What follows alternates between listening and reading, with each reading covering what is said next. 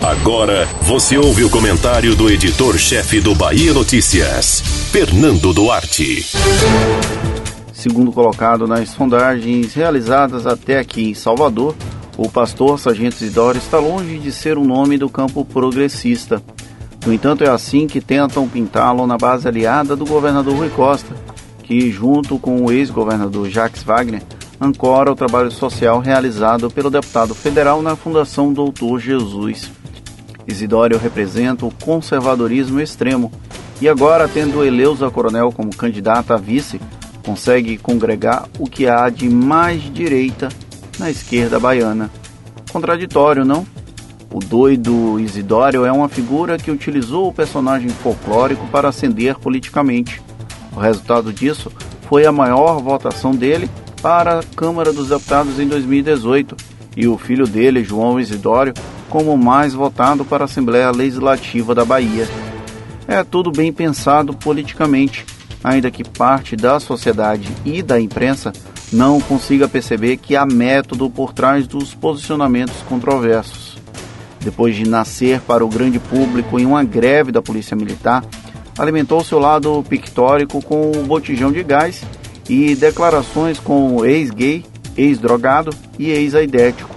Qualquer semelhança com outro personagem do plano nacional não é mera coincidência.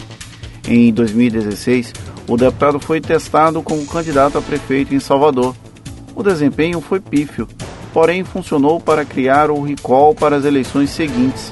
Agora, passados quatro anos, Isidório será um personagem decisivo para provocar um eventual segundo turno em Salvador, e com o bojo de quem representa muitos dos valores conservadores que crescem exponencialmente como demanda das urnas.